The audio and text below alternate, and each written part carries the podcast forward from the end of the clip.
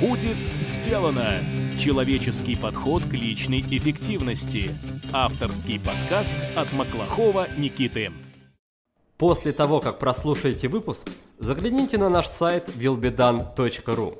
Там мы собрали ссылки на все сайты, книги и сервисы, о которых рассказывают наши гости, а также приготовили для вас бонусные документы. Все для вашего удобства – Добрый день! В эфире подкаст от проекта «Будет сделано». Программа для тех, кто хочет делать больше за меньшее время, а также жить и работать без стресса. Я ее ведущий Никита Маклахов. Сегодня у нас в гостях Сергей Калинин, психолог, коуч личной эффективности и специалист по тайм-менеджменту. Причем стаж его работы в этих направлениях составляет более 20 лет – Помимо всего прочего, Сергей активно ведет блог, где он очень щедро делится полезными материалами на тему личной эффективности. Мы поговорим с Сергеем на тему, которая лично мне самому очень близка. Тема эта называется минимализм. Обсудим, как в прямом и переносном смысле избавиться от хлама в своей жизни, начать жить более осмысленно и научиться действительно ценить то, что у нас есть. И перед началом, по традиции, хочу сказать большое спасибо Дмитрию Тарасову, автору приложения House Control, за помощь в работе над подкастом. House Control – это удобный электронный планировщик. Так что, друзья, если после прослушивания сегодняшнего выпуска у вас появится желание встать на путь минимализма, можете начать со своих целей и задач и разобрать завалы там. В этом как раз может помочь House Control – он хорош тем, что, во-первых, доступен на всех платформах, а во-вторых, в отличие от своих конкурентов, ориентирован именно на достижение целей. Благодаря этому вы сможете без труда определить и зафиксировать свои цели и желаемые результаты в различных сферах деятельности, а также шаги, необходимые для их достижения. Более подробную информацию вы сможете найти на сайте housecontrol.rf. Причем адрес сайта нужно вводить русскими буквами. А по кодовому слову will be done, которое нужно будет ввести при оформлении заказа на сайте приложения, вы сможете получить скидку размером 20% на покупку версии для Windows или для Mac. А мы переходим к Сергею. Сергей, здравствуйте. Здравствуйте, Никита. Здравствуйте, уважаемые слушатели. Спасибо, что заглянули в гости, и я предлагаю начать с самых таких базовых моментов. Расскажите, что такое минимализм, почему, на ваш взгляд, стоит вообще уделить внимание этой теме, и каким образом минимализм связан, если он связан с темой личной эффективности? Если давать самое короткое определение, то минимализм, с одной стороны, это жизненная философия, это определенная установка по отношению к жизни, и э, эта установка заключается в том, чтобы иметь только самые необходимые вещи в своей жизни и избавляться безжалостно, бескомпромиссно от э, тех вещей, которые, в общем-то, не имеют для нас никакого смысла. С другой стороны, минимализм – это не просто вот какая-то философия, когда мы решили, что «а, пусть у меня будет как можно меньше вещей». Да? Это определенная практика, которая проявляется, в общем-то, во всех сферах, во всех отраслях нашей жизни. И в работе, и в быту, и по отношению к финансам, и даже по отношению к контактам с другими людьми и по отношению к собственному здоровью. То есть вот минимализм — это определенные действия, определенные привычки, определенный стиль поведения.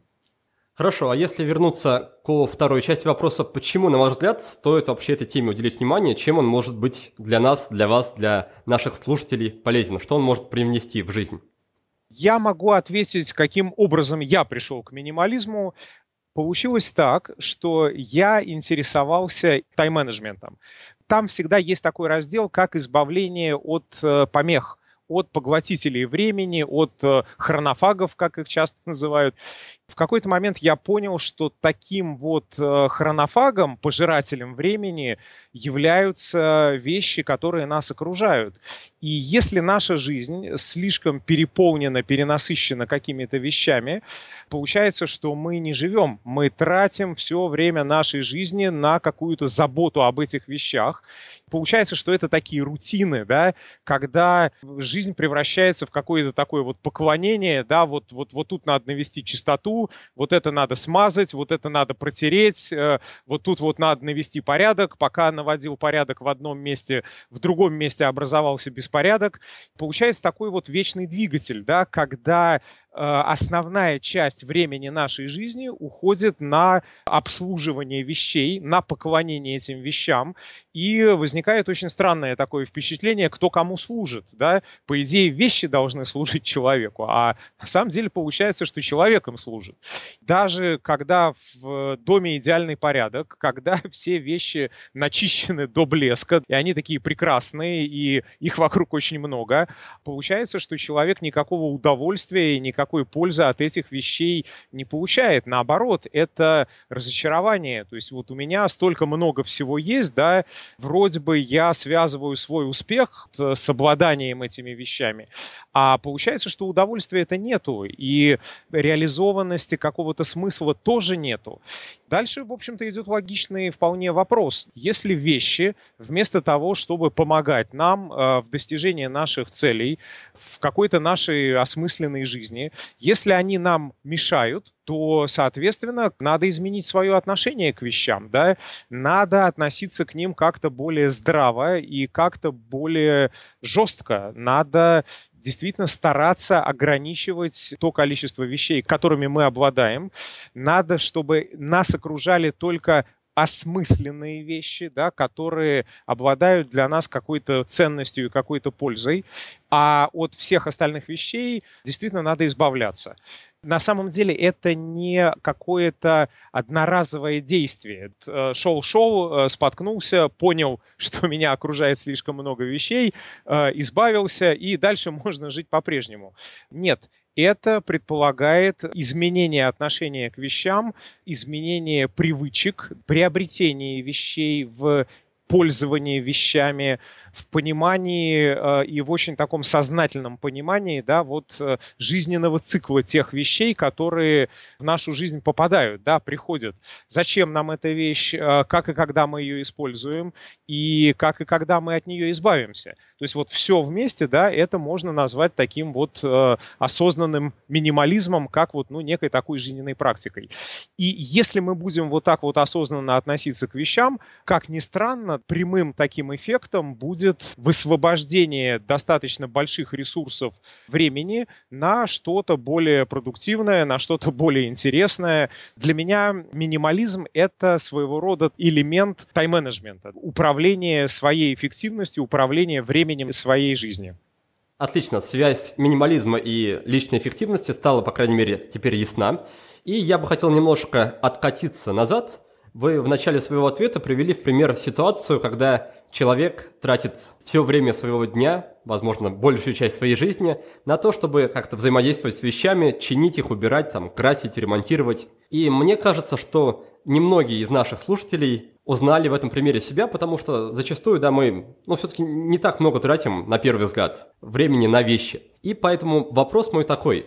Скажите, по каким сигналам, по каким тревожным, возможно, звоночкам можно понять, что пора бы обратить внимание вот на такую тему, как минимализм, и пора бы задуматься о том, как мы взаимодействуем, как мы относимся к вещам в своей жизни. На самом деле, для чего нам нужны вещи? Если мы, как это, заглянем э, в историю человечества, да, хотя антропологи до сих пор спорят, и до сих пор это вопрос открытый, но одна из таких вот доминирующих точек зрения, что в какой-то момент времени э, обезьяна человекообразная подобрала с земли палку, у нее появилось орудие труда, и, собственно, дальше труд э, эту самую обезьяну превратил в человека. человеческая деятельность, она по определению является инструментальной. То есть, соответственно, каждая вещь, каждое орудие труда, оно имеет какую-то свою функцию. Эта вещь нужна нам для чего-то, для достижения какой-то цели, для получения какого-то результата. Пока мы пользуемся вещью, и пока мы получаем от нее тот результат, который мы задумали, который нам нужен, вещь, она полезна, она, она живая, если угодно, даже одушевленная, потому что в древности, в эпоху э, анимизма, да, э, когда хорошие вещи были редки, когда, например, оружию давали персональные имена, когда мастера считали свои инструменты заряженными какой-то магической волшебной силой, вот э, они считали, что эта вещь, это, это не просто вещь, это, это помощник, это как равный такой партнер в достижении наших целей. И вот пока мы чувствуем, что вещь живая, и мы ею пользуемся и получаем от нее какой-то результат, не надо от нее избавляться. Она выполняет свою задачу, она полезна. Но, с другой стороны, когда мы открываем шкаф, и на нас действительно вываливается груда вещей, и мы с удивлением смотрим, о, оказывается, у меня есть вот такие вот брюки, вот такой вот свитер. При этом мы уже забыли, когда это было куплено, когда мы это надевали в последний раз. Получается, что это вещи-то, они такие полудохлые, да, на, на самом деле вот эта вот история про функциональность вещей, она очень такая коварная. Как э, специалист по личной эффективности, по тайм-менеджменту, я очень часто сталкиваюсь э, с такой историей, когда ну хорошо, человек увлекся тайм-менеджментом. Он решает лучше организовать свой рабочий день, да, и как-то лучше его планировать. Тут же возникает вопрос, так, а как мне это делать? А с помощью чего мне это делать? А, ну есть же всякие какие-то органайзеры, есть же электронные, бумажные, по системе там Ивана Ивановича, по системе Петра Петровича. А что выбрать? глаза разбегаются. И дальше происходит очень такая забавная ситуация. Человек, который хочет стать более организованным и более а, экономно и рационально расходовать свое время, он, ну, например, на смартфон устанавливает 10, 20, 30 программ. У меня был такой период, ну, правда, я считаю это частью моей работы, когда у меня на телефоне было установлено порядка 60 программ, только имеющих отношение к планированию своего рабочего дня, к выстраиванию полезных привычек. И вы не представляете, что стало происходить дальше, да? Потому что каждая программа, не просто там вот ее положили и лежит, да? С ней надо работать, туда надо заносить какие-то данные, надо как-то отмечаться. Мало того, я почувствовал что что-то неладно, когда при включении смартфона у меня только на обновление всего вот этого зоопарка, ну, уходил там чуть ли не час. Телефон просто постоянно качал эти обновления, и в итоге я очень сильно выбивался из графика. Вот в чем заключается парадокс, да? Когда у нас слишком много инструментов, получается не прирост эффективности, а наоборот, получается энтропия. Мы больше времени тратим на то, чтобы поддерживать эти инструменты в порядке. То же самое происходит и с вещами. Как только я чувствую, что есть вещи, которыми я не пользуюсь, они никак не помогают мне достигать результатов. Мало того, каждая вещь, она предполагает еще определенные издержки времени, сил, э, денег, по вот как раз уходу за этими самыми вещами. Понятно, что со временем эти издержки, они накапливаются, они возрастают. И если я понимаю, что вещь не используется, плюс мои издержки возрастают, зачем она тогда мне нужна? От этой вещи надо избавляться. И это вот такая обычная минималистическая логика. Спасибо большое за подробный ответ. Я думаю, к разговору о вещах мы еще вернемся. Давайте сейчас немножко еще обсудим саму концепцию, идею минимализма и то, каким образом люди ее обычно воспринимают. Насколько мне кажется, часто в головах у людей, которые слышат слово минимализм или минималист, возникает такой образ человека, который отказался от всего материального, стал бессеребренником, деньги его не волнуют, и он как диаген живет в бочке. И, разумеется, да, это стереотип, он совсем неточный, но я полагаю при этом, что есть и какие-то другие стереотипы. Поэтому давайте поговорим о том, чем минимализм не является и какие стереотипы по поводу него существуют. Да, Никит, вы абсолютно правы. В свое время мне было очень интересно понять, а где же вот какие-то исторические корни вообще, откуда минимализм э, взялся как таковой. Я-то, когда впервые услышал, у меня была ассоциация только с э, абстрактным искусством, да, когда там белый лист бумаги, на нем э, черная точка, и эта картина называется «Человек, э, бредущий по снежному полю». На самом деле, да, истоки минимализма, скорее всего, таких два краеугольных камня, да, откуда минимализм взялся и откуда он появился.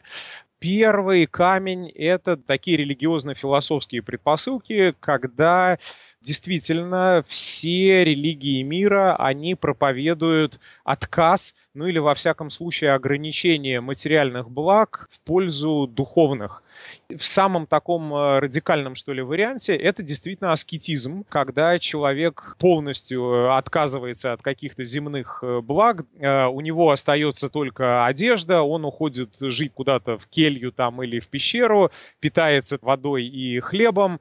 Понятно, что если говорить о каких-то там ранних философских временах, да, всегда были философы, которые также близко подходили, да, вот к пониманию того, что нужно вести очень какой-то такой скромный, ограниченный образ жизни. Ну, например, древние римские стоики. Опять-таки, вы вспомнили Диогена, который, в общем-то, питался одними там оливами, круглый год ходил в одном и том же хитоне и, и жил в бочке, да.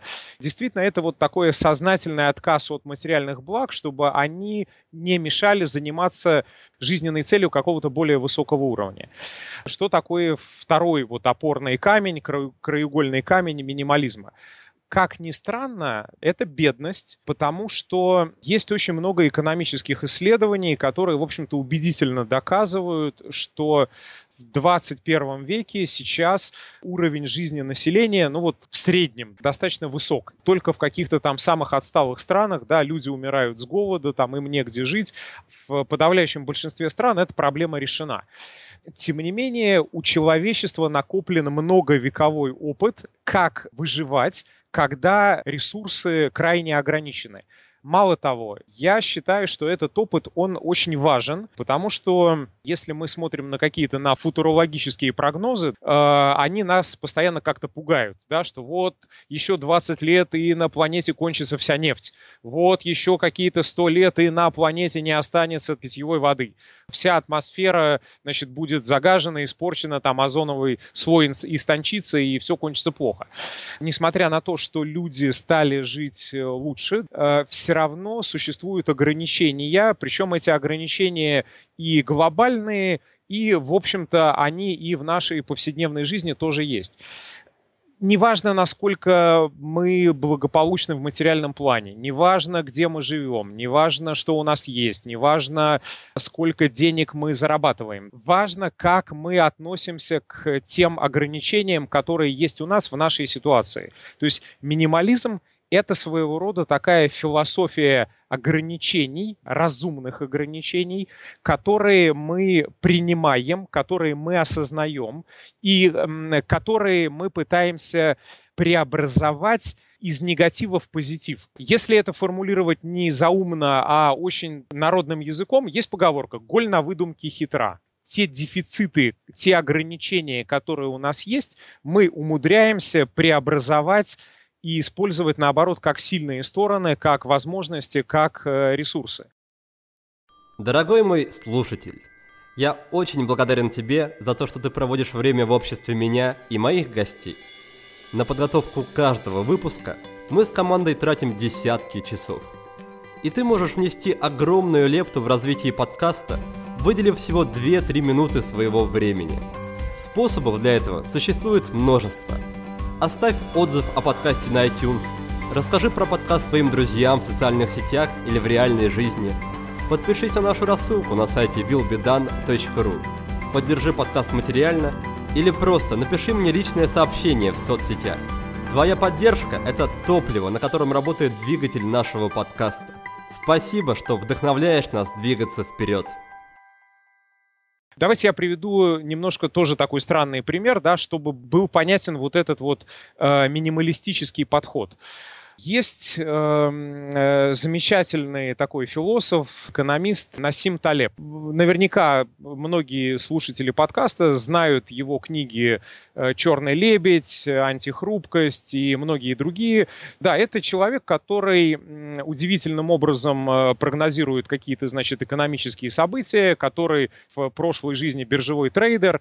Он э, приводит в качестве примера такой парадокс, что, казалось бы, современная медицина — это высокотехнологичная отрасль, которая постоянно развивается, где огромные совершенно успехи. Но парадокс заключается в том, что болезней не становится меньше. Если говорить о том, стало ли человечество более здоровым, такой вывод сделать нельзя, даже если вот отслеживать какие-то тенденции такие долгосрочные. Почему это происходит? Талеб дает э, такой ответ. Он говорит, что как работает современная медицина. Если ты чувствуешь себя плохо, съешь э, таблетку. То есть современная медицина работает по принципу избыточности, по принципу добавления, да, по принципу, когда мы к э, болезни пытаемся добавить еще что-то, в итоге результат получается непредсказуемым, куча побочных эффектов, и человечество совершенно не становится более здоровым, а только наоборот. Э, становится зависимым от лекарств, и в долгосрочной перспективе здоровье только ухудшается. Правильной медициной, по мнению Талеба, является та медицина, которая вычитает. Например, вместо того, чтобы глотать очередную таблетку, надо к своей жизни добавить полезные привычки, которые, ну, например, связаны с голоданием, с избавлением от джанк-фуда, да, от мусорной еды, да, и вредной еды, которая связана с э, вычитанием малоподвижного образа жизни, там в сидение в офисах и, и, и возвращение, наоборот, к природной какой-то подвижности естественной. То есть вот это на самом деле и есть минималистичный подход. У русского народа, да, это называется смекалка. У меня и, возможно, у кого-то из слушателей нашего подкаста сложилось впечатление, что минимализм в первую очередь для тех, кто ограничен в финансах. И что как только вы там, приобретаете статус материально независимого человека, можно уже о минимализме не думать, он нам ни к чему. Но я полагаю, что это не так, да, наверное, и прокомментируйте, пожалуйста, этот момент, потому что вот из вашего ответа пока что сложилось такое впечатление. Да, есть такое впечатление, и я тоже сталкивался с таким мнением, когда говорят как, ну, минимализм — это такое вот оправдание для тех, кто не любит и не умеет зарабатывать, для тех, кто не ценит, в общем-то, роскошь и какие-то красивые, хорошие вещи. Ну, наверное, кто-то может так считать, хотя я вот знаю, например, одного минималиста, которого зовут э, Ингвар Кампрат. Если кто не знает, это основатель компании IKEA, который э, всю жизнь проездил на одном автомобиле, по-моему, там, дай бог не соврать, 76-го года выпуска. И, э, в общем-то, он доволен. Наверное, ему все равно, что про него думают, какими вещами он пользуется, как он выглядит, во, во что он одевается, где он живет. В этом плане минимализм, он требует такой внутренней автономности и, может быть, даже в какой-то степени внутренней э, смелости. Почему? Потому что люди, они существа социальные. Когда Э, ребенок идет в детский сад, он моментально сравнивает себя с другими, он моментально получает оценки, ну, например, со стороны сверстников, какую ты с собой игрушку принес. И э, на самом деле это вот такое социальное давление, причем это социальное давление, оно нарастает с разных сторон. То есть на нас может давить наше ближайшее окружение, то есть вот те люди, которых мы лично знаем. С другой стороны, на нас давит реклама, мода, средства массовой информации, очень э, трудно не поддаваться на это давление.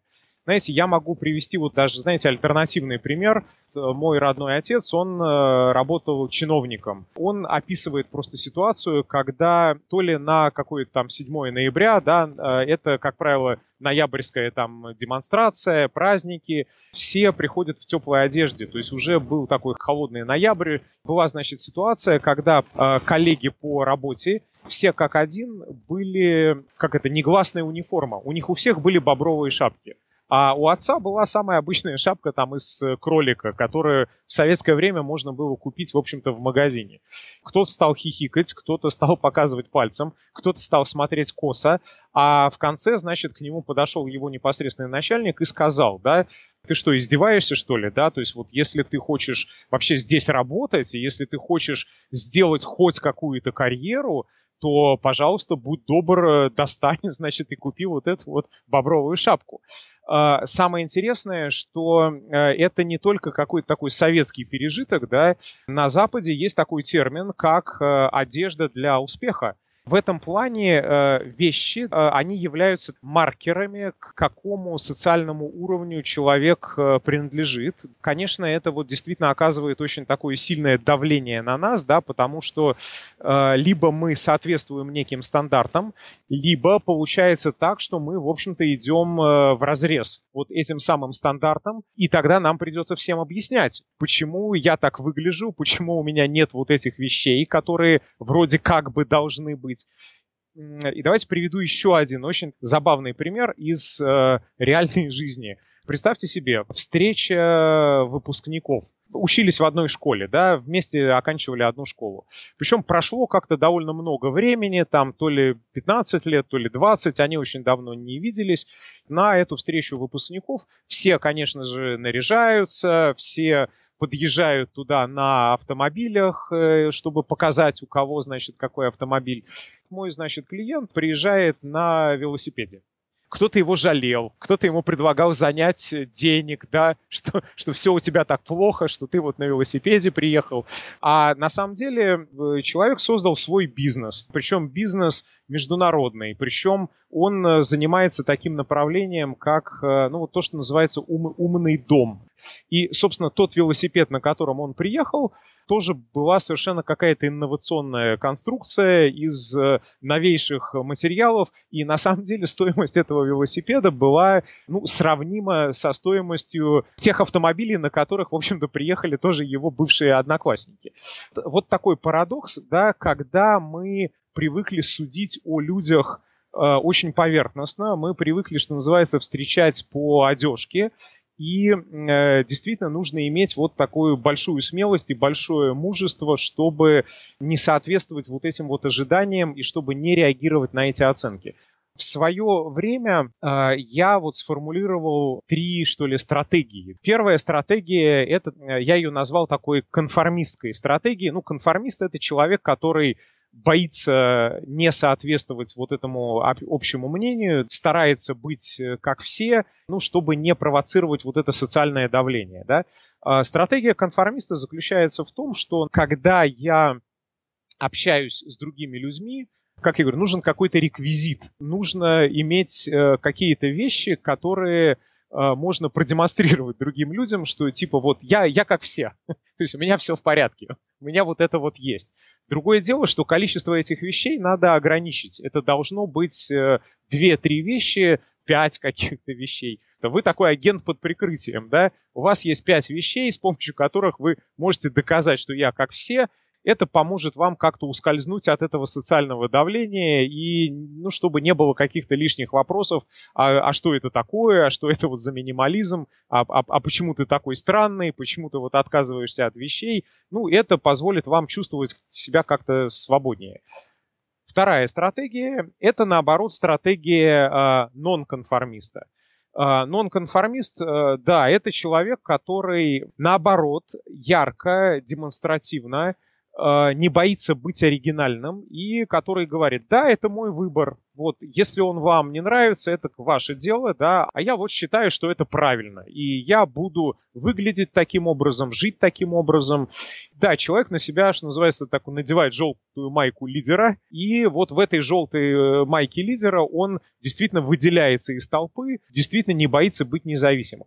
Приведу очень такой маленький пример. Представьте себе, престижная школа, старшеклассники, готовится выпускной вечер речь идет о девочке, да, когда шьются очень дорогие платья, когда лучшие стилисты делают прически, когда специально под э, это мероприятие покупаются новые айфоны, там еще что-то. То есть на самом деле это очень дорогое, очень роскошное мероприятие. А теперь представьте, что в этой престижной школе учится девочка, которая толковая, очень умненькая, но не из такой богатой семьи. И что делать? Ей не идти на этот выпускной или ей чувствовать э, себя там не, не, не пойми как? Что делают родители? Они находят очень интересных молодых ребят, э, дизайнеров одежды, которые что делают? Они для этой самой девушки разрабатывают в русле самых там новейших, самых модных, там самых э, супер-пупер э, тенденций, они ей разрабатывают э, выпускной наряд. На фоне всех вот этих барышень э, в розовом и в белом он шьется из э, военной камуфляжной ткани. Причем это вполне полноценное бальное платье, очень круто, как это стилизованное, в итоге она становится королевой бала. То есть стратегия нонконформизма – это тоже минималистический подход, когда при минимальных затратах мы э, демонстрируем общество, что не обязательно быть как все, да, можно выделяться, можно быть э, особенным, и для этого на самом деле не нужны какие-то там огромные вложения, деньги, средства и так далее. Ну и третья стратегия – стратегия э, своей группы беда в том, что мы пытаемся угодить всем. Социологи, культурологи говорят, да, что есть э, общество, где высокая такая индивидуальность и высокая личная автономность, а есть общество, где очень высок коллективизм, где очень сильная такая оглядка, да, а что про меня подумают, а что про меня скажут. А, знаете, вот, например, по западному интернету гуляют такие мемы, ну, например, посетители Макдональдса. И там фотографии каких-то, значит, странных мужчин в розовых колготках или в костюме Бэтмена, которые, значит, э, в таком виде приходят в Макдональдс и кушают. Самое интересное, что на них там никто не обращает внимания. Если вы в России в розовых колготках выйдете на улицу, страшно сказать, что будет. Вот. У нас, как правило, люди не то, что не выходят в розовых колготках на улицу, да, они даже в мыслях боятся позволить себе какой-то вот такой индивидуализм, да, то есть у нас там внутри сидит вот этот внутренний цензор, э, а что скажут другие, а что про это подумают люди, а, а что скажет сосед Василий. То есть у нас эти рамки, они на самом деле очень такие жесткие. И э, часто люди боятся быть минималистами, чтобы вот не получить вот этого вот как бы осуждения со стороны как бы всех. Но это на самом деле логическая ошибка, потому что всем до нас нет дела человек живет в каком-то достаточно ограниченном социуме, в каком-то достаточно ограниченном круге общения. То есть у нас всегда есть какая-то своя стая, э, своя такая достаточно локальная группа людей, которые действительно для нас важны и чьи оценки для нас, в общем-то, достаточно значимы. На самом деле, э, здесь вот нужно подумать, если я приобретаю какие-то вещи или избавляюсь от каких-то вещей, для кого я это делаю? Я это делаю для всех для этого какого-то абстрактного большинства. Либо я это делаю для себя, либо ну, в качестве такого компромисса я это делаю для вот этой моей стаи, да, для моей группы, э, чтобы, э, ну, хотя бы они меня одобрили. Такая третья стратегия. Если мы боимся, да, что будет давление со стороны социума или какой-то негатив, есть э, три стратегии, да, конформизм, нонконформизм и стратегия своей группы. Вот можно попробовать, ну, наверняка что-то у вас сработает. Ну что, вы готовы встать на путь минимализма и выкинуть весь хлам, который хранится у вас дома? Тогда начните с одной простой привычки. Каждый день берите из шкафа одну вещь и спрашивайте себя, нужна ли она вам на самом деле. Если нет, то смело избавляйтесь от нее. Буквально через минуту Сергей расскажет, как именно избавляться и какие вещи надо все-таки оставить. А я пока напомню, что какой бы простой ни была привычка, внедрить ее может быть довольно-таки сложно. Почему?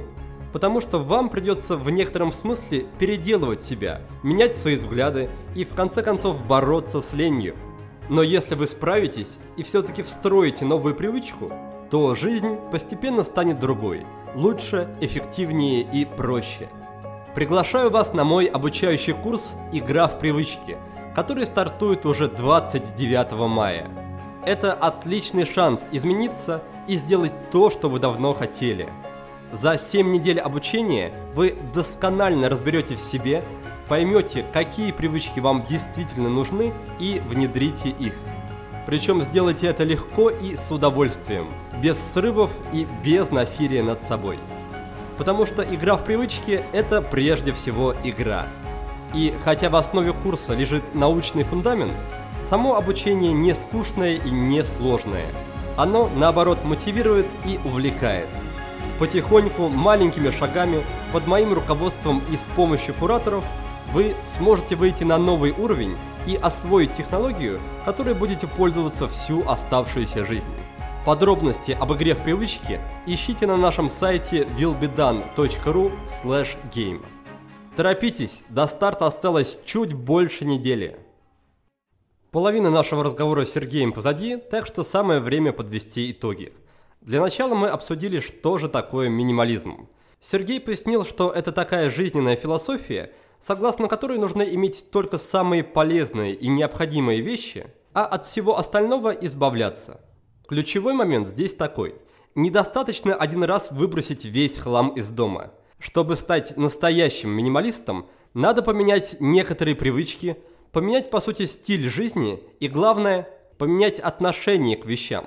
Важно понять, что каждая вещь – это инструмент, который должен выполнять свою функцию и помогать вам в достижении ваших целей. Если вещь с этой точки зрения бесполезна, то вам она и не нужна. Когда вы начнете жить по принципам минимализма, скорее всего вы столкнетесь с давлением общества. И тут у вас есть три стратегии. Первое, вы становитесь этаким агентом под прикрытием и покупаете те вещи, которые с точки зрения окружающих у вас должны быть.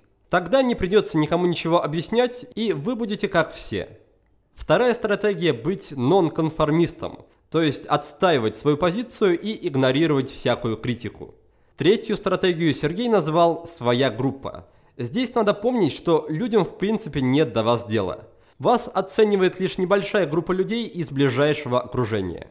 Поэтому не надо делать из мухи слона и слишком уж переживать из-за того, что на вас может ополчиться весь белый свет. Вместо этого лучше найти тех людей, которые разделяют ваши взгляды на жизнь. И я бы хотел еще немножко поговорить о расслаблении, то есть об избавлении от вещей.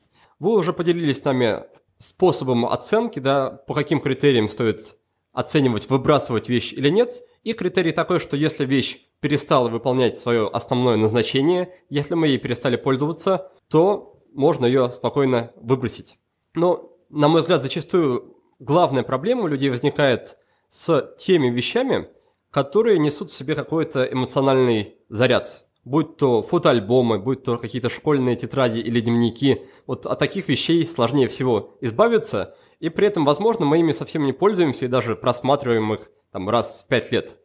Расскажите, какой стратегией стоит, по вашему мнению, руководствоваться по отношению к таким вещам? Что, что делать с ними? Это одна из самых ключевых и э, злободневных проблем, и можно даже сказать, что это такой своего рода парадокс минимализма, да, я, я это называю так. Если вот так строго говорить, то вещи, которые есть в нашей жизни, можно поделить на две такие большие категории. Есть вещи, инструменты, которые работают на наши цели. И вторая категория вещей – это вещи, символы, которые несут в себе какой-то такой эмоциональный заряд чаще всего это что-то такое, что связано с какими-то памятными событиями, с какими-то памятными мгновениями в нашей жизни. Это могут быть подарки, просто какие-то вот э, свидетельства опыта, да, пережитого, того, что с нами было. Как правило, нам действительно очень жалко от таких вещей избавляться. Давайте я приведу немножко такой вот э, странный пример. Мне, как э, психологу, доводилось работать с детьми, которые находятся в детских домах. Дети достаточно рано потеряли родителей при каких-то очень неблагоприятных обстоятельствах. Э, смотрите, в психологии есть такой термин, как временная целостность личности. Что это такое? От нашего прошлого зависит в том числе то, как мы себя чувствуем в настоящем и какие цели мы перед собой ставим в будущем. Да, то есть есть вот эта вот сквозная такая нить, кто мы есть, которая сквозь прошлое, через настоящее тянется в будущее. И теперь представьте, да, что э, у нас там э, в прошлом какой-то вообще полный кошмар, да, который хотелось бы только забыть. Часто дети так и делают. Они пытаются это забыть, они пытаются как бы вот э, стереть вот эту свою личную историю, разрушить. Но понимаете, что происходит? Если мы избавляемся от своего прошлого, мы очень плохо понимаем, э, кто мы есть в настоящем, какие возможности в настоящем нам выбирать, чтобы в будущем к чему-то прийти. То есть человек оказывается в очень таком размытом, в очень таком подвешенном состоянии. Психологи во всем мире довольно серьезно да, изучали проблему, вот как, собственно, помочь таким детям. Ответ очень простой. Память содержится в каких-то артефактах, вещах, которые напоминают нам либо о чем-то плохом, либо о чем-то хорошем. При психологической помощи вот таким э, детям задача психолога, как ни странно, сфабриковать хорошую память, избирательную память о прошлом. Например, найти какие-то игрушки, которые были похожи на детские игрушки, на любимые детские игрушки вот этого ребенка в далеком прошлом найти, может быть, какие-то старые фотографии, где с его семьей еще все в порядке, где папа и мама счастливы, улыбаются, и у ребенка обязательно должен быть альбом с этими фотографиями. И мало того, э, сегодняшние фотографии из самых хороших моментов надо в этот же самый альбом добавлять, чтобы вот эту преемственность да, между прошлым и настоящим создавать. Есть и другая точка зрения. Например, э, если мы берем какие-то такие мистические подходы к личностному росту, к саморазвитию, ну вот э, поклонники Карлоса Кастанеды, они очень любят э, цитировать про то, что надо стирать личную историю, хотя на самом деле это придумал не Кастанеда, это есть, в общем-то, во всех мировых религиях, ну, например, уход человека в монастырь, да, это смерть миру человеку давали другое имя, его стригли, он преображался, он отказывался от прошлой личности и от прошлой судьбы и, собственно, начинал новую жизнь и новую судьбу. Тут все зависит от очень многих моментов. От личностной зрелости человека, от силы его «я», от его ценностей и от его целей, от того, как он проектирует, как он выстраивает свое будущее. Да, можно, э, можно отредактировать свою личную историю, можно вообще от нее отказаться, можно вообще забыть, э, кем ты был в прошлой жизни. Но, понимаете, тут тоже все не так просто. Далеко не, все, не у всех людей сильное «я». Далеко не у всех людей очень какие-то мощные ценности и цели, которые двигают их вперед. На самом деле, вот отказываться от своего прошлого, выбрасывать те вещи, которые заряжены сильными эмоциональными воспоминаниями, которые помогают нам помнить то хорошее, что было у нас, которые помогают нам понимать, кто я есть в этой жизни, да, которые помогают нам ну, просто чувствовать себя хорошо, вот от них избавляться ни в коем случае нельзя говорят как? Ну ладно, это все хорошо, это все вот такие теоретические соображения, а я вот опять-таки открываю шкаф, на меня оттуда вываливаются стопки там с письмами, с фотографиями, там еще с чем-то таким, да, вот, вот что делать со всем этим? Во-первых, надо э, просто все это перебрать. И первое, на что надо обращать внимание, есть ли эмоциональный отклик. Потому что если даже спустя несколько лет этот отклик остается, с очень большой вероятностью вот этот артефакт, вот эта вещь заряжена той самой энергией, которая позволяет нам чувствовать вот эту временную целостность личности, да, которая создает нашу личность.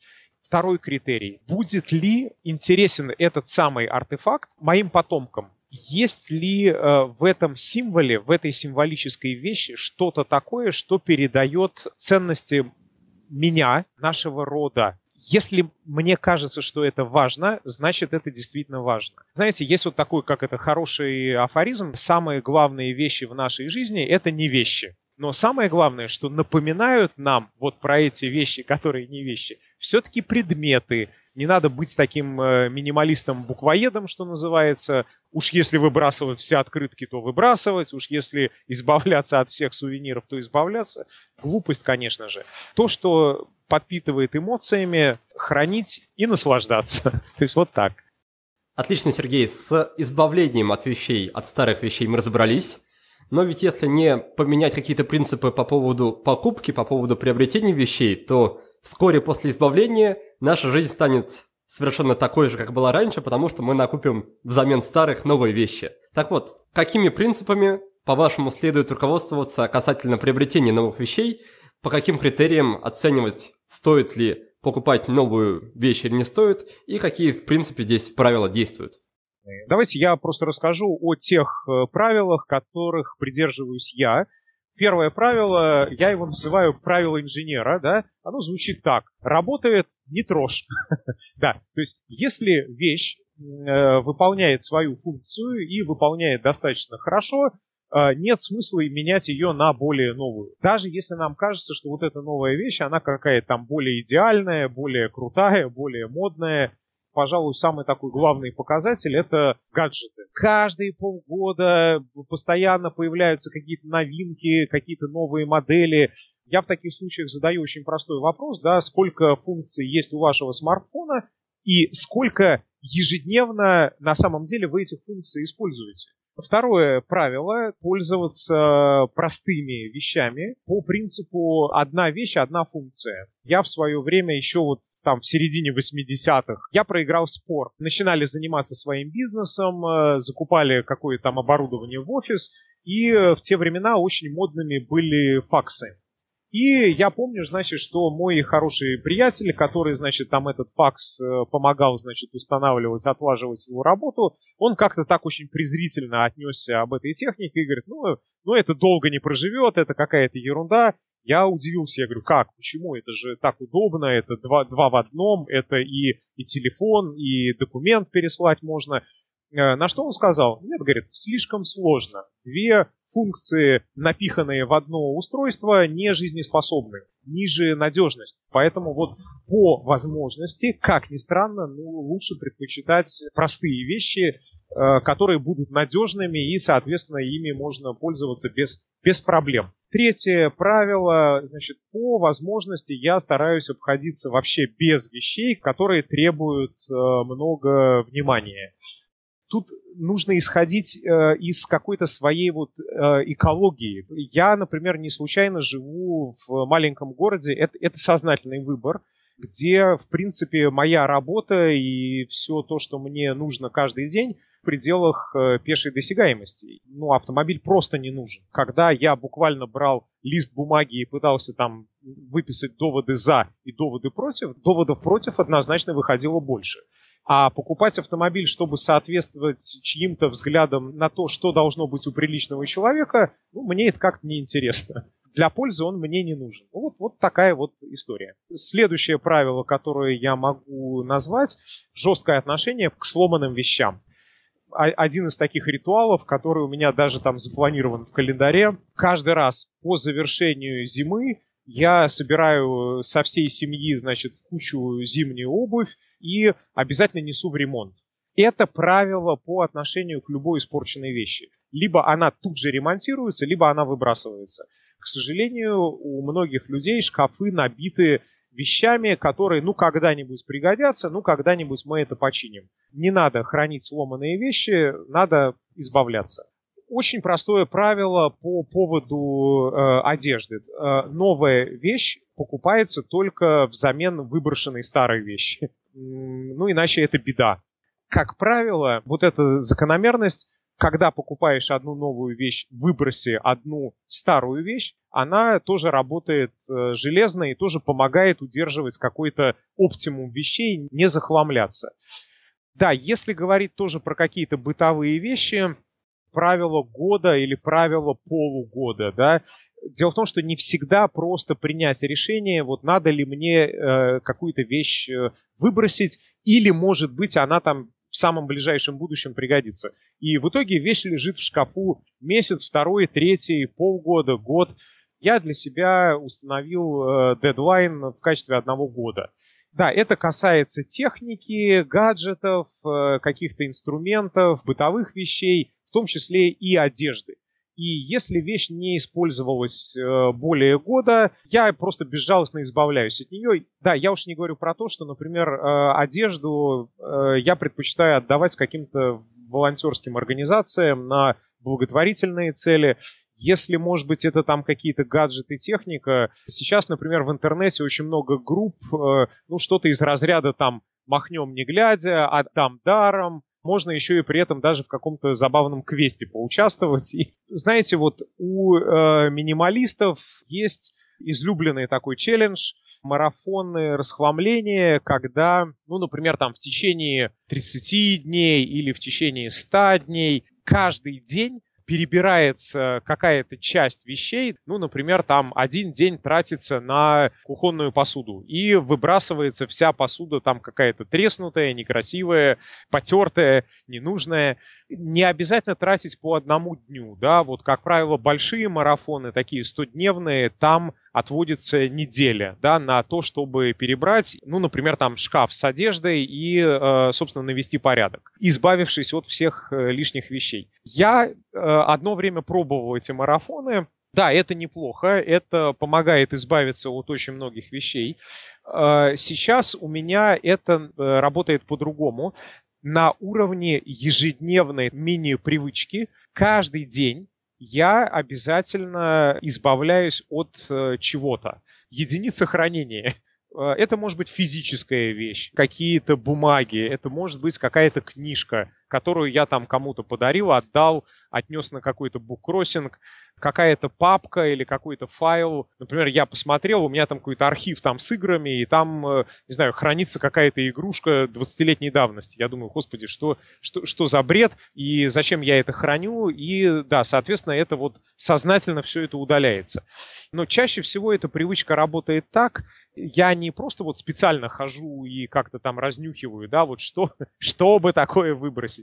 Это, как правило, э, то, что попадается на глаза. Это, как правило, происходит очень каким-то таким естественным образом. Раньше в своем ежедневнике я мониторил, я отмечал выполнение этой привычки, но сейчас это уже как бы настолько автомате, что даже не требует какого-то специального внимания и каких-то таких специальных усилий.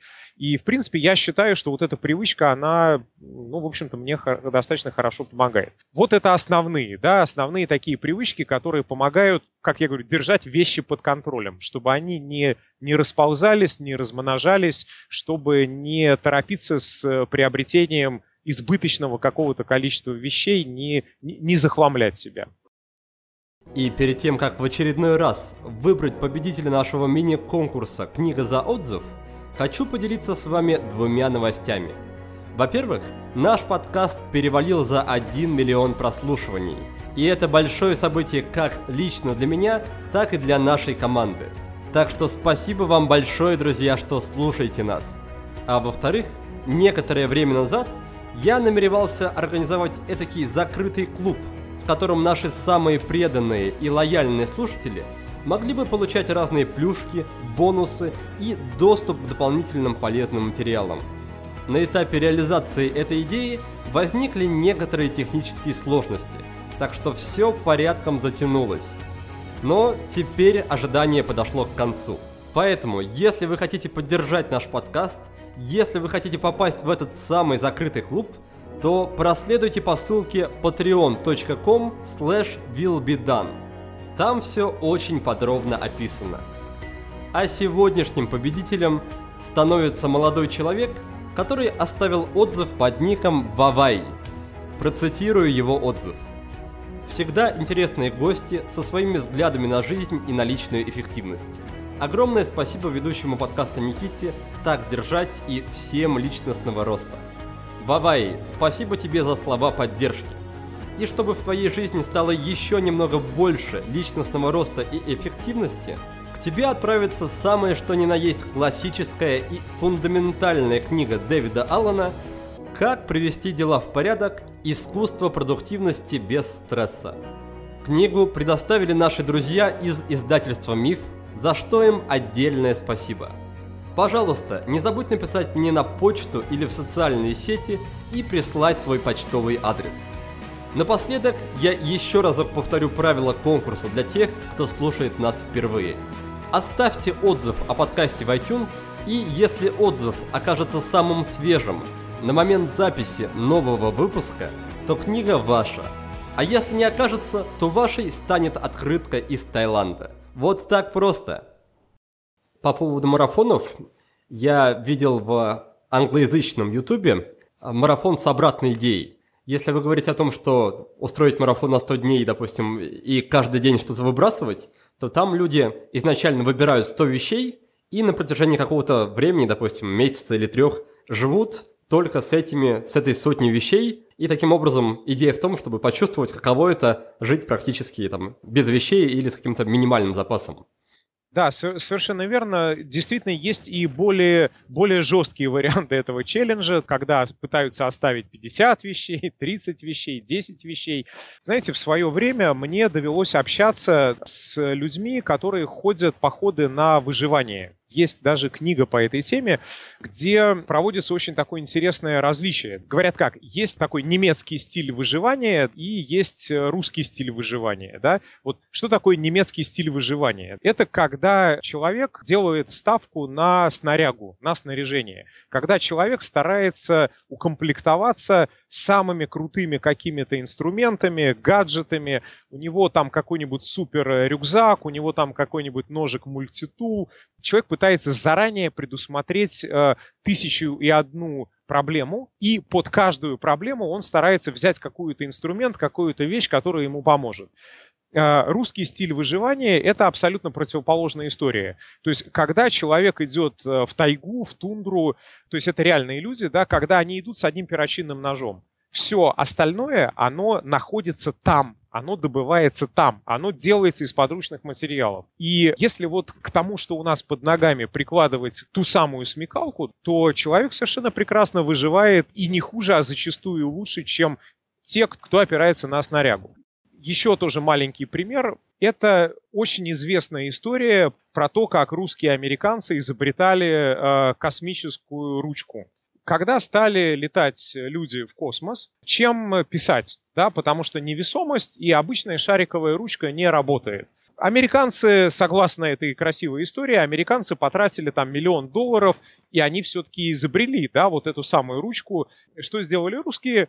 Они пожали плечами и взяли обычный простой карандаш. Зачем изобретать ручку за миллион долларов и тратить кучу ресурсов, когда можно э, адаптировать и использовать то, что есть? В качестве резюме э, минимализму можно дать и такое определение. Это умение решать максимум задач э, с помощью минимального количества вещей. Спасибо за прекрасные истории. И прежде чем мы перейдем к нашей заключительной традиционной рубрике, я хочу немножко еще от себя добавить. Мне в этом плане очень нравится идея так называемого роскошного минимализма. Суть его в том, что мы, как и обычные минималисты, пытаемся отказаться от большинства вещей, но при этом те вещи, которые мы все-таки приобретаем, мы их приобретаем максимального качества, да, настолько дорогие и настолько качественные, насколько можем себе позволить. Вот в этом и есть суть роскошного минимализма, и, возможно, кому-то из слушателей такой вариант придется чуть больше по душе, чем такой стандартный, чем классический вариант присоединяюсь к тому, что роскошный минимализм – это хорошее решение, это правильное решение. В самом начале мы говорили о том, да, что каждая вещь требует э, заботы нашего внимания, она требует каких-то вложений, времени, денег и так далее. Соответственно, если мы покупаем какую-то вещь модную, но при этом крайне ненадежную, и потом тратим огромное количество нервов, э, времени, сил да, на то, чтобы ее отремонтировать, это действительно становится проблемой как ни странно, да, на вес э, золота становятся те вещи, которые не фальшивые, которые не такие не сиюминутные, которые не, не придется внести на помойку, как только закончится гарантийный срок годности, вот, а те, которые действительно надежные, те, которые могут работать долго. И тут ведь принцип очень простой. Если это привычная вещь, мы работаем с ней а, автоматизированно. Если вы работаете за компьютером, у вас есть какая-то там постоянная клавиатура, с которой вы работаете, и согласитесь, если вам подсунуть новую клавиатуру, то какое-то время вы потратите на привыкание к ней. Любая новая вещь требует повышенных затрат э, времени, сил, внимания и так далее, и так далее. То есть отвлекает нас от чего-то более важного и принципиального. И как ни парадоксально, с помощью старых вещей какие-то привычные наши жизненные задачи, даже очень сложные, мы решаем гораздо быстрее, чем человек с каким-то новомодным гаджетом, но если он для него непривычен роскошный минимализм, он основан на придирчивом и на очень таком экспертном э, подходе к э, выбору и к приобретению вещей. Предварительно придется тратить э, время на сбор информации, на поиск каких-то отзывов, которым можно доверять. Понятно, что если эти отзывы будут достаточно безупречны и в пользу надежности данной вещи, ну тогда да, первичную какую-то оценку, да, насколько там это устройство надежное, отказоустойчивое там и, и прочее, прочее, ну, получить можно. Подчеркиваю, роскошный минимализм. Здесь нужны предварительные затраты времени на обоснованный выбор, надежные вещи, которые будет служить долго и которая в дальнейшем сэкономит много времени, сил, нервов, денег э, и так далее. Э, роскошный минимализм это когда у вас есть такой списочек проверенных, излюбленных брендов, которые вас ни, никогда не подводили и не подведут. И, соответственно, вместо того, чтобы там покупать вещи каждый год или там каждые полгода, вы можете к этому самому бренду обращаться, ну, раз там в 10 лет, и будете с гарантией получать вещь отличного качества, надежную, которая, в общем-то, вас не подведет. Прежде чем перейти к заключительной рубрике «Три в одном», я снова подведу краткие итоги. Во второй части нашей беседы Сергей рассказал о том, что есть категория вещей, которые не стоит выбрасывать, несмотря на то, что они на первый взгляд бесполезны. Это вещи-символы, которые напоминают нам о каких-то ярких и значимых моментах из нашего прошлого. Такие вещи-символы могут представлять ценность не только для нас, но и для наших потомков. Так что если эти два условия выполняются – то есть, если вещь вызывает эмоциональный отклик, и если она может быть интересной нашим внукам, то такую вещь мы не выкидываем. Дальше Сергей перечислил 6 правил, которые помогут правильно обращаться с вещами. Вот эти правила. Если вещь хорошо выполняет свою функцию, не меняйте ее на новую. Отдавайте предпочтение простым вещам по принципу «одна вещь, одна функция». Не храните сломанные вещи, а сразу чините их или выкидывайте. Покупайте новую одежду только взамен выброшенной старой. Если вещь не используется больше года, избавьтесь от нее. И последнее правило – старайтесь обходиться без вещей, которые требуют слишком много внимания. Напоследок мы также обсудили идею роскошного минимализма – Здесь суть заключается в том, что мы не покупаем очень много вещей, но если уж мы что-то покупаем, то мы выбираем самое лучшее и самое качественное из доступного и не соглашаемся на меньшее. И давайте тогда постепенно переходить к нашей заключительной традиционной рубрике. В этой рубрике я задаю гостям сразу три вопроса. Прошу их порекомендовать книгу, привычку и сервис, то есть приложение. Есть такой британский психолог, э, психоаналитик Джеймс Холлис. Я совсем недавно прочитал его книгу «Обретение смысла во второй половине жизни». Пусть вас не пугает вот эта формулировка во второй половине жизни, потому что Понятно, что средняя продолжительность жизни сегодня там 70-75 лет. То есть если вам 35, то вы уже перевалили за, втор, за вторую половину жизни. Холлис, он как раз немножко рассуждает и даже немножко иначе. Он говорит о том, что э, ну, это только какие-то последние сто лет э, продолжительность жизни резко увеличилась, а люди, например, э, в Средневековье продолжительность жизни была 40 лет. По большому счету у нас вот в нашей психике работает много таких архаических механизмов. По большому счету, середина жизни, но это где-то уже после 30. И, и вот тот самый пресловутый кризис э, середины жизни, да, который наступает в 30 лет, у многих э, это, в общем-то, а, а, оно и есть. Хотя фактически человек может прожить дольше. Там, кстати, есть очень много интересных мыслей о вещах, о нашем отношении к вещам. До первой половины жизни человек э, живет э, проекциями своих э, желаний. Нам все интересно, мы все хотим попробовать, мы очень многого еще не знаем. То есть у нас есть азарт, у нас есть аппетит, у нас есть жадность, мы хотим много чего почувствовать и в том числе много чего приобрести. Собственно, как раз первая половина жизни – это когда человек активно делает карьеру, зарабатывает, покупает много вещей, но что происходит во второй половине жизни? На самом деле, во второй половине жизни человек рано или поздно понимает, что все вот эти вот вещи, которые он накупил и которые вроде бы красивые, интересные, полезные и дают ему возможность что-то попробовать, что-то почувствовать, извините, в могилу с собой он не заберет. Человек понимает, что вообще-то, наверное, то, что происходит внутри меня, оно гораздо важнее, что вещи — это не самоцель, а это только средство. И это средство, которое либо помогает мне как-то вот лучше понять и почувствовать себя, либо наоборот как-то отвлекает меня от э, самопознания, от э, какого-то саморазвития. Да, либо вещи служат мне, либо я становлюсь рабом этих вещей. Во второй половине жизни имеет смысл радикально поменять свое отношение к вещам – ну и дальше Холлис, в общем-то, дает очень много ценной и полезной информации, достаточно глубокой, как развиваться, как выстраивать свои отношения с миром, с людьми, с самим собой, ну и в частности с вещами. Вот это книга, которую я могу рекомендовать. С книгой мы определились, и давайте перейдем к привычке. Та привычка, которая имеется в вашей жизни, которая приносит вам пользу и которую вы можете сами порекомендовать очень много привычек. Я тоже фанат э, всяких разных полезных привычек. И я бы вот хотел, может быть, даже порекомендовать так сразу две привычки. Первая привычка очень простая. Любые покупки совершаются только со списком в руках. Как гласит народная мудрость, э, все маркетологи мира бессильны против мужика со списком покупок. Очень полезная привычка, я ее придерживаюсь, причем список пишу вот прям даже на бумажке. Все походы в магазин только со списком. Вторая привычка – это в один момент времени только одно дело – это привычка, противоположная многозадачности.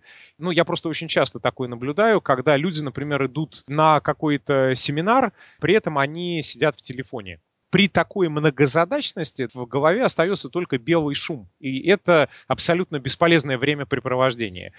Для меня это вот такая святая привычка, когда в один момент времени делается только одно дело.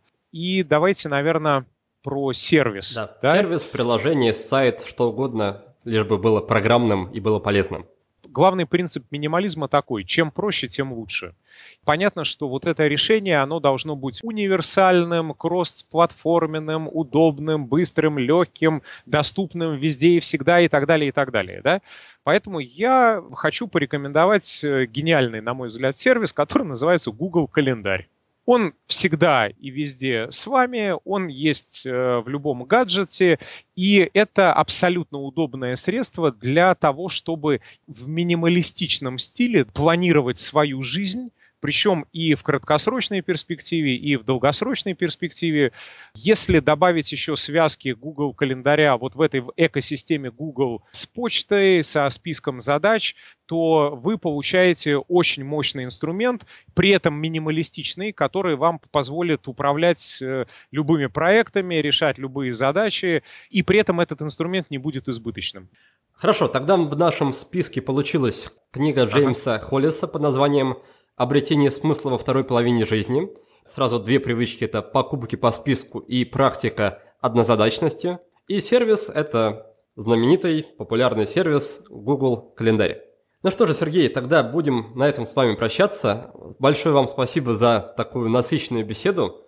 Желаю вам, даже не знаю, если честно, чего пожелать, потому что в Ниве минимализма вы и так достигли успехов. Возможно, пожелаю вам просто нести эти хорошие полезные идеи в массы, чтобы благодаря вам еще больше людей уменьшали количество бессмысленных вещей вокруг себя, наверное, вот так. Ну и нашим друзьям, нашим дорогим слушателям я также пожелаю, чтобы все вещи, которые вас окружали, они дарили вам радость, дарили вам пользу. А если они не дарят ни того, ни другого, то желаю вам найти в себе решимость избавиться от них. Спасибо, что были сегодня с нами. Успехов и до новых встреч! Всем удачи и помните, что вещи для вас, а не вы для вещей. А в следующем выпуске к нам в гости придет Вячеслав Дубынин, доктор биологических наук и профессор кафедры физиологии биологического факультета МГУ. Вячеслав, среди прочего, занимается исследованием всевозможных зависимостей – никотиновой, алкогольной и даже наркотической. Вот этому и будет посвящен наш с ним разговор. Поговорим о том, как зависимости формируются – как они воздействуют на организм в общем и на мозг в частности, и немного о том, что можно сделать, чтобы от них избавиться.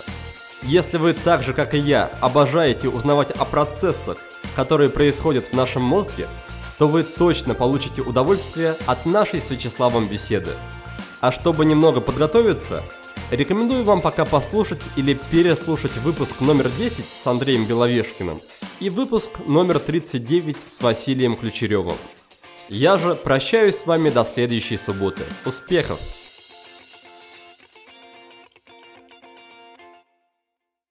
Вы прослушали очередной выпуск подкаста от проекта «Будет сделано». Чтобы вы могли извлечь из него еще больше пользы, я оформил для вас специальные бонусные документы.